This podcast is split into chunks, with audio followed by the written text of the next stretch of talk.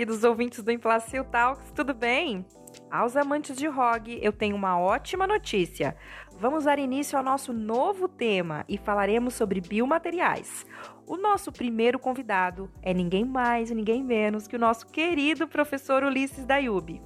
Ele é doutorando, mestre especialista em plantodontia e especialista em prótese dentária. Tudo bem, professor? É um prazer falar com você. Ficamos muito felizes que o senhor tenha aceitado o nosso convite.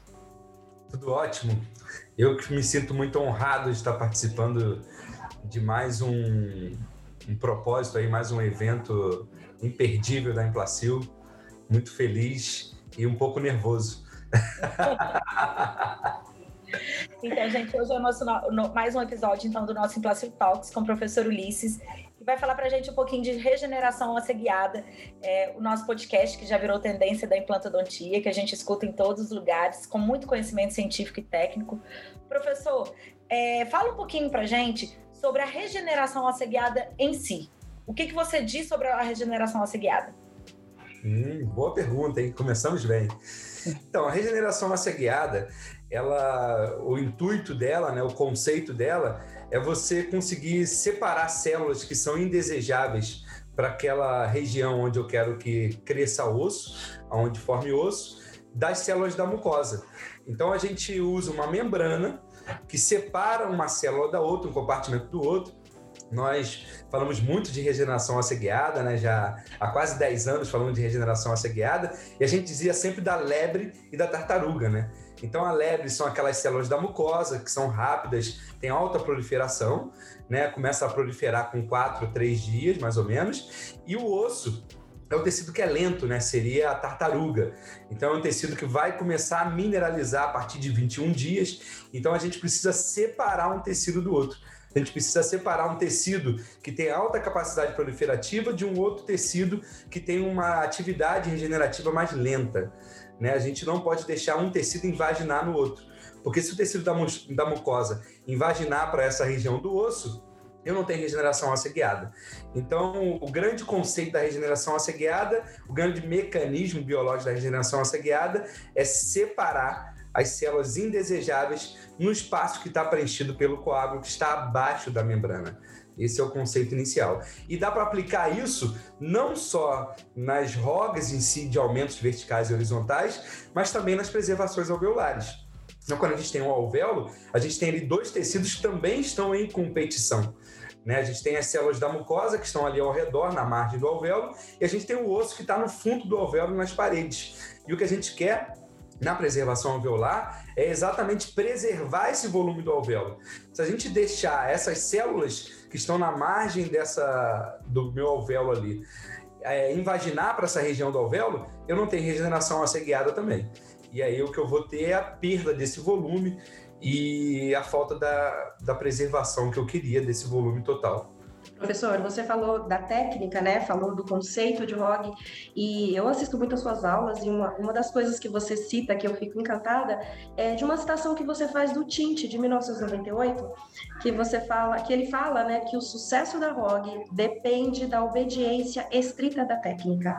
E agora eu queria ouvir de você, que você falasse um pouquinho sobre essa, o que consiste essa técnica da ROG, né, que nos leva a esse sucesso que Tinte fala. É, na verdade, isso aí, Nara, depende muito de você seguir um passo a passo, né? Que a gente fala sempre nas aulas também. E esse passo a passo é interessante, eu converso muito isso com o Léo também. É, no momento que você entende que se você não seguir esse passo a passo, né, e por isso até nas aulas eu, eu coloco muito é, isso assim didaticamente para o cara reconhecer esse passo a passo, eu, você não vai ter sucesso. Então você precisa seguir uma incisão correta e aí a gente tem que separar as duas coisas também.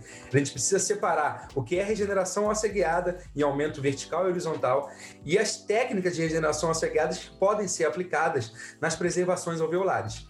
Então, vamos começar na preservação alveolar, que é uma coisa mais simples. Pode falar, Léo. O Léo tem que falar isso? Pode concluir, pode concluir. Ah, tá. Mas quando eu levantar a mão, pode concluir quando você concluir que você baixar o rate, mas pode concluir. Tá, então vamos começar pelas preservações alveolares, que é uma, seria uma coisa mais simples, né? E separar bem o que é preservação alveolar de aumento ósseo vertical e horizontal. Na preservação alveolar, o que você precisa, Lucia? Na preservação alveolar, eu tenho um alvéolo, né? um alvéolo de exodontia. E o que eu preciso fazer nesse alvéolo, primeira coisa, é fazer uma exodontia minimamente invasiva, para tentar preservar as paredes desse alvéolo. Tentar preservar ao máximo esse volume que muitas das vezes já foi perdido uma parede vestibular, uma parede lingual ou palatina. Né? Então, primeira coisa, exodontia minimamente invasiva. Segunda coisa, eu preciso separar bem esse tecido. Eu preciso separar a mucosa do osso, a lebre da tartaruga. E entender que nessa separação eu preciso colocar uma membrana. Eu preciso colocar um anteparo mecânico que vai separar um tecido do outro. E claro, a citoplast é a mais indicada para isso porque ela é de um material que é o PTFE, o politetrafluoretileno, que a mucosa gosta. Então a mucosa ela vai se aderir e ela vai crescer na superfície dessa membrana. E depois disso, o que a gente precisa entender é que esse alvéolo ele deve ser preenchido com biomaterial. E eu digo isso muito nas minhas aulas. Hoje, o melhor material para preenchimento do alvéolo é o Extragraft. Né? Ele tem algumas características que são interessantes e principalmente a presença do colágeno, que vai fazer com que esse biomaterial é, consiga se estabelecer bem ali nesse alvéolo, né, e consiga também ter uma osteocondução, que é interessante não só pelo grânulo do, alvéolo, do biomaterial, mas também pelo colágeno, pela presença do colágeno que eu tenho ali nesse material também. Tá? E aí, separando a preservação alveolar do aumento ósseo, no aumento ósseo, as coisas funcionam diferente porque normalmente, ou melhor, praticamente eu tenho já um rebordo cicatrizado, já não é mais um alvéolo de extração, né? não é uma, uma reconstrução alveolar. E nesse rebordo cicatrizado, eu preciso buscar a mucosa queratinizada para fazer a minha incisão. Então, se eu tenho uma faixa de mucosa queratinizada pequena, em torno de 2 milímetros, eu preciso separar esses 2 milímetros, 1 um milímetro para cada lado e fazer uma incisão na mucosa queratinizada, bem na crista e depois eu preciso liberar bem esse retalho, né? afastar e liberar bem esse retalho, com técnicas também de liberação do retalho, que infelizmente a gente não vai conseguir demonstrar isso aqui no podcast, mas são aquelas técnicas que a gente faz aquele movimento de escovação, e a gente vai escovando esse periósteo esse retalho até que a gente consiga liberar a, a, margem desse retalho chegando ou passando da oclusal ou da incisal dos dentes que estão ali próximos ao meu defeito. Depois dessa liberação do retalho, eu preciso fixar essa membrana e fazer a decorticalização. Eu preciso chamar as células osteoprogenitoras.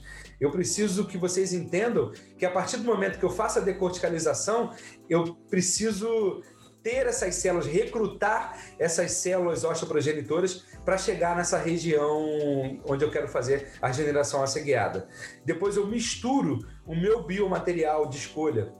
E nesse caso, pode ser qualquer biomaterial que vocês já tenham costume de, de trabalhar, pode ser o extragraft, pode ser biose, pode ser um material sintético, e eu preciso misturar agora 50% desse biomaterial com 50% de osso autógeno. Depois essa mistura vai para essa região ali abaixo da membrana e eu fixo essa membrana por lingual e por vestibular. Fecho bem essa membrana para não ter nenhuma invaginação do tecido da mucosa e suturo. A sutura é o passo final e muito importante também. Essa sutura tem que ser cochoeiros horizontais, onde eu vou unir conjuntivo com conjuntivo, né, fechando e deixando toda a tensão do retalho nessa sutura, e depois eu fecho com pontos simples, com suturas simples, somente para fazer o fechamento final. Professor, a gente passou uma vida na periodontia é, falando que a mucosa gosta de superfície lisa, né?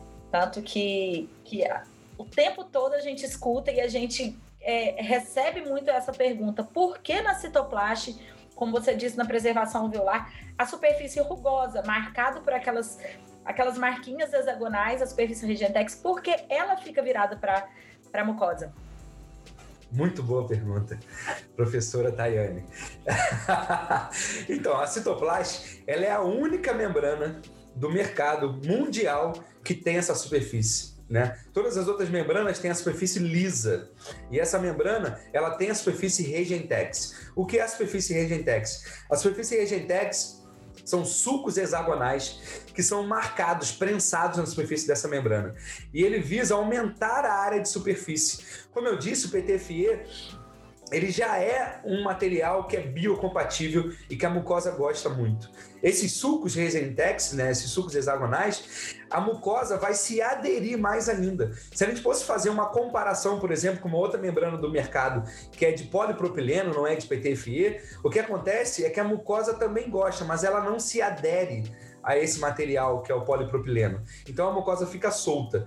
Já na superfície Regentex, como eu aumento a área de superfície, essa mucosa ela tem uma ligação, ela tem uma adesão íntima nessa superfície, chegando a alguns autores é falarem que existe uma ligação, uma adesão hermética, né, um fechamento hermético da mucosa nessa membrana. Tanto quando a gente tira, eu costumo brincar, ainda bem que a gente está num podcast, né, que dá para a gente é, falar sobre isso, porque chega a fazer um barulho de. Né? Porque essa membrana sai da mucosa fazendo esse barulho. Gostaram do barulho, né? Muito, muito. A sonoplastia foi o melhor. É exatamente assim. Então, é isso demonstrando a adesão que a mucosa tem nessa membrana, né? Então, esse é o barulho né, sai assim dessa forma. Bacana, bacana. E tem um ganho, professor, tem um ganho de tecido queratinizado também por essa questão? Isso. Então, por essa questão, além disso tudo, né, eu ainda tenho um ganho de mucosa queratinizada. Porque essa superfície que estava é, exposta, abaixo dela já tem ali um tecido que é um pré-epitelial, né, que vai epitelizar, e mais posteriormente ele vai epitelizar e queratinizar. Então a gente tem ganhos médios de 7 a 9 milímetros de mucosa queratinizada. Bacana. É legal a gente pensar também em outras vertentes, né? Nós vemos aí o tempo todo outras técnicas surgindo também. Hoje, o cicatrizador personalizado também manter todo esse trabalho? O que, que você vê em outras técnicas também, além da membrana? Colocar o biomaterial é essencial, a gente tem que levar o caso para prótese, né? Isso tudo é para ganhar estética, ganhar contorno, ganhar tudo que a gente tem estrutura e também não só ganhar, não perder, né? Eu acho que a frase é não perder, né? Exatamente.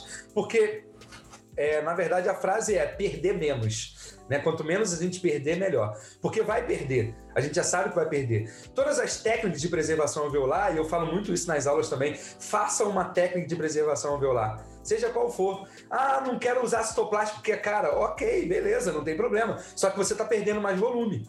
Tá? Então entenda que não usar a citoplast é perder mais volume. Quero fazer um resultado, né? Isso aí. no resultado, né? Isso aí. Quero fazer um cicatrizador personalizado? Ok, é legal também, é bom fazer. Só que é uma técnica muito mais complexa. Né? Uma coisa que eu falo muito também é: você precisa diminuir a morbidade da sua cirurgia. E quando eu falo morbidade, é para o seu paciente. E a complexidade dela para você.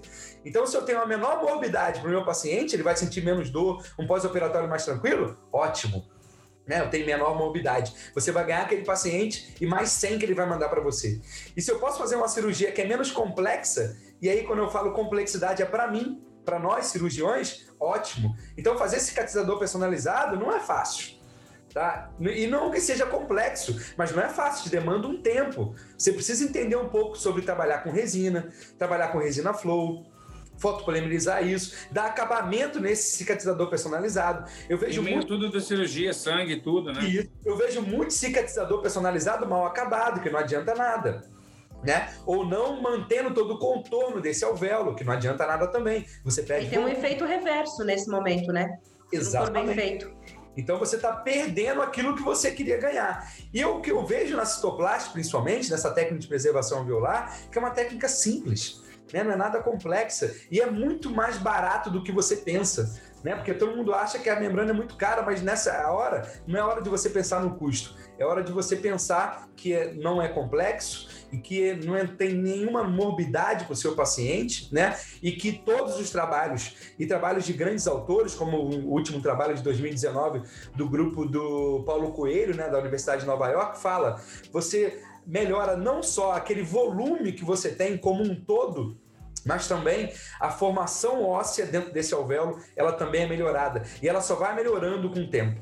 Isso quando eu faço preservação alveolar com a membrana citoplast. Né? Então ela já sai na frente de todas as outras técnicas de preservação alveolar. E você falou que... do custo, mas é bom lembrar também o tempo de cadeira, né? Então, assim. Então, exatamente. É por isso que eu falei. A, a, a preservação velar com a membrana citoplast, você gasta bem menos tempo do que fazer todo, vamos, você comparou com o cicatrizador personalizado. Então, é às vezes, sai eles por eles, né? Exatamente. então, quando, quando você entra nessa vertente também, muitas vezes o custo do implante, fechar o implante, eu não sei se é baseado assim do dentista, mas parece que ele fechou o implante e tudo que envolver fica caro. Então, aquilo de um plano, de um planejamento total, o que, que vai envolver minha cirurgia? É necessário sim uma membrana, um biomaterial, isso, aquilo? Porque se eu não tiver pensado e fechei simplesmente um implante com o paciente sem analisar um pouquinho mais, ele vai ficar caro porque ele não estava dentro da minha conta, ele não estava no meu fechamento. Eu acho que um dos podcasts que a gente tem que fazer futuramente é odontologia, o valor e custo, para a gente entender o resultado, né? Porque o resultado está baseado em N custos, né? É educação financeira, né? É, educação financeira, mas é. Eu não é só o custo da membrana, né? É o custo é, é operacional para você fazer aquele é isso ali. O resultado do todo, ele envolve sim esse orçamento. E quando ele envolve o orçamento, você tem que trocar essa ideia com o paciente. Porque eu quero te dar isso. Para eu te dar isso, eu vou ter N recursos. Como disse o professor Dayub, é o passo a passo, né? Desse passo a passo ter a técnica também envolve o orçamento. Se eu quero levar aquele resultado, não tem resultado sem eu ter ali uma base da construção. Eu vou construir uma casa, eu tenho que ver o que, que eu preciso para aquela casa. Senão, no meio do caminho, a gente sabe que todo orçamento de uma casa, ela dobra, né? Então, é. você se baseia numa reforma, você gasta mil. Quando você vai ver, gastou dois a três mil. Então, tudo isso dentro de um custo para a gente entender por que a preservação é tão importante. Como disse o professor Tayane, você está ali dentro de uma, de uma base de custo de relação. E o meu tempo de cadeira? O meu tempo de resultado. E esse resultado vai refletir um pouquinho mais lá na frente, né? Vai é. resultar na prótese, na estética e também no maior vendedor, que é o paciente, né? É. E tem uma parte muito interessante aí também de falar, que o Nando fala muito, né? É que é a limitação de cada um, né? A pegada de cada um de fazer, né? Então o Nando fala muito isso, fala assim: ah, eu não tenho a pegada de fazer encher tecido conjuntivo, de fazer ali uma estética imediata, eu prefiro usar uma citoplast. Né? Então, a gente precisa entender também qual é a nossa limitação, qual é a nossa pegada de fazer uma técnica ou outra. Né? Então, falando do cicatrizador personalizado de novo, para quem não está muito acostumado com a prótese, e quem não entende muito de perfil de emergência e com, não trabalha tão bem com resina, precisa entender que talvez seja uma técnica limitante para essa pessoa também. E você precisa buscar uma outra maneira, né? uma outra técnica. É muito importante que você muito, você fala bastante também, né? A árvore de decisões, né, professor? É. Planejamento prévio e decidir em que momento eu uso um implante curto ou em que momento eu vou partir para uma ROG. O que, que você tem a falar sobre essa árvore de decisão que você sempre comenta com a gente, Alan? Isso é muito legal, né? Porque essa é uma aula nova minha, né? Que eu dei no último meeting aí, que eu cada vez mais estou é, melhorando ela, floreando ela, né? Porque é uma pergunta também que não se cala, né? Que todo mundo vem para mim. Pô, por que não colocar um implante curto, né? E isso vem muito de uma clínica que eu trabalho aqui no Rio, né? Que eles tinham muito essa pegada de fazer um implante curto, né? De tentar evitar a ROG ao máximo. Mas o que vocês precisam entender é o seguinte: toda vez que eu estou planejando um implante, eu preciso fazer um planejamento reverso. Esse planejamento reverso significa dizer que eu preciso planejar primeiro a prótese, entender a posição e o tamanho desse meu dente, para depois eu planejar o implante. Então, se eu estou ali planejando um implante numa região posterior de mandíbula, por exemplo, né? E eu vou fazer um enceramento diagnóstico, ou mesmo fazer um enceramento digital hoje do meu dente, e começo a observar que é um dente que está muito longo, né? Que é um dente muito comprido, eu preciso começar a entender que se, esse, se essa proporção coroa do dente implante for acima de 2 para 1, né? Ou seja, eu tenho uma coroa de 12 milímetros e eu vou botar um implante de 6, isso começa a ficar perigoso. Né? Porque a alavanca que eu vou ter nesse implante é muito grande. Então vale a pena eu pensar em ganhar 6 milímetros, né? Eu ganho mais 6 milímetros, e aí eu vou ter uma coroa de 6 e um implante de 10, 12, 11 milímetros, né? Numa proporção 2 de implante para 1 de coroa. Então toda vez que essa proporção coroa-implante for maior do que 2, pensem em fazer regeneração asseguiada. Agora, toda vez que essa proporção ficar em 1 para 1, né, ou 2 de implante para 1 de coroa, aí sim eu posso pensar em fazer um implante curto ou pensar em outra técnica que não uma ROG, não um aumento vertical. Pessoal, por muitos anos aí acompanhando toda, toda a sua trajetória, eu já escutei você falar várias vezes sobre é, a curva de aprendizado na, na regeneração assediada, né? Que não a gente já escutou falar de aumento vertical, grandes regenerações, e às vezes isso encoraja muitos profissionais a achar que é simples e que é uma técnica é, às vezes até banalizar a técnica e, e, às vezes não dá tão certo. O que, que você fala dessa curva de aprendizado na, na regeneração assegada para os nossos ouvintes? É, isso é um grande problema. Na verdade, a gente sempre fala isso, né? A técnica, ela não é simples. Né? É uma técnica que precisa seguir um passo a passo, como a Nara acabou de dizer. Né? Então, a obediência estrita da técnica. Isso precisa ser muito respeitado, né? E eu tenho um curso também online, né, chamado ROG VIP, e às vezes eu fico aflito porque eu recebo algumas fotografias desses meus alunos do ROG VIP fazendo uma regeneração assegurada e utilizando um fio de seda né, ou um fio de nylon, sabe? Então, isso não é obediência estrita da técnica. Obediência estrita da técnica é seguir o passo a passo e seguir todo aquele material também que foi indicado para ser utilizado, né? Então, se é a membrana citoplast com reforço de titânio, essa estrutura tem que ser feita também com fio de PTFE. Né? Então, isso que a Tayane está falando, a gente observa muito dos nossos alunos também, né? Então, nós temos cursos juntos, a gente deu aula muito tempo junto, né? E a gente começou a observar que a gente estava falando uma coisa ali na frente e o aluno não seguia o que a gente estava falando né? Que não Protocolos, né? a obediência estrita da, da, técnica. E no final das contas, principalmente, porque eu falei da sutura, que é o, o, último passo e um dos mais importantes, menos ainda, né? Então, esse acúmulo de aprendizado que você precisa ter, existe uma frase, inclusive, é, do Ivo Pitangui, né, que fala disso, que a experiência que você tem tem que ser uma, uma lanterna voltada para frente, né? Então não pode ser uma luz voltada para trás. Então você tem que sempre ter esse aprendizado e aplicar esse aprendizado.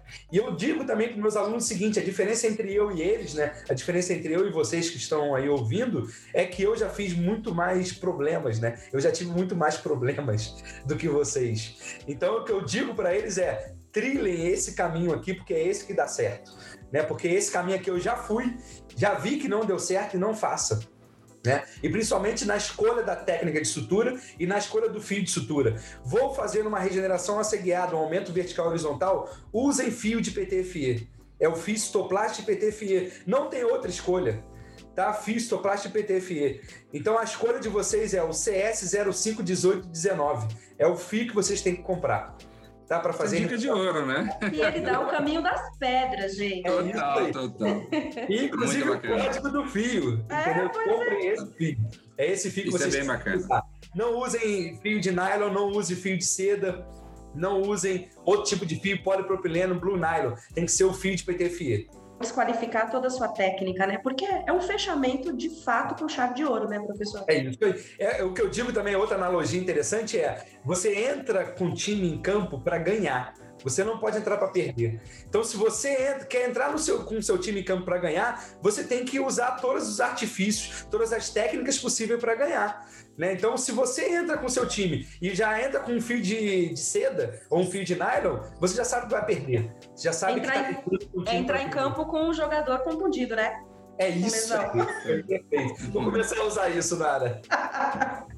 Professor, queria agradecer você. Nosso tempo aqui está acabando. Sei que todo mundo vai ficar com esse desejo, tão quanto eu, a doutora Nara. Ah, que pena.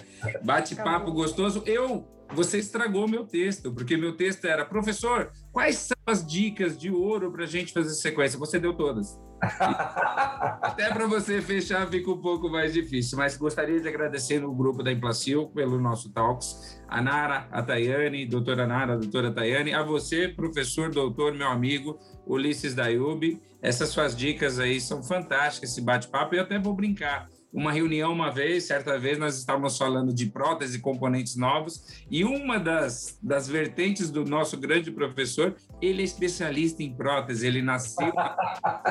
então, nessa estrutura que nós estamos falando de verdade, ele é realizador do maior desejo de um paciente. Qual é? Dente o paciente compra dente, ele compra sorriso. E para a construção do sorriso, cabe a vocês, profissionais dentistas, levar as técnicas, obedecer os materiais, entender os materiais, dominar os materiais, né? A alquimia da odontologia, né? ela está desde o fio, da estrutura, ela está no biomaterial, ela está no sangue, ela tem todas essas vertentes. Professor, meus agradecimentos pessoais e também pela empresa por todo o trabalho. A todos vocês, gostaria muito que você fizesse seu fechamento e de, desde já, obrigado de coração. Obrigado, obrigado eu. Eu me sinto muito honrado sempre de estar participando. Desde a primeira live lá que eu fiz, né, em 2019, 2020 ali, né, o que me causou uma extrema felicidade de estar participando dessa, dessa questão online agora, né? E agora desse Placil Talks, né? Uma parada muito legal. Fiquei muito feliz e espero participar de próximos, né? Porque uma coisa que eu gosto muito é falar de ROG, ah. circularidade, prótese. Então, o que der para eu falar aí, eu quero conversar Fala com você. odontologia. Se você e ele já colocou todas as vibes que ele vai falar. Ele vai estar Já fica o convite. Queremos você nas próximos, nos próximos. Já estaremos juntos. Nossa, Obrigada, muito obrigado. Professor, foi um prazer. Obrigado, Nara. Obrigado, Tayane. Obrigado, Marcelo. Muito obrigado, Léo, e a toda a família Implacil aí por todo o apoio sempre. Esse tema é muito interessante, né? E nós escolhemos só os feras para falar de ROG, para falar de biomateriais aqui no nosso Implacil Talks. Fiquem ligados que no próximo episódio vamos conversar com o professor Albert Bárbara. Esperamos por vocês!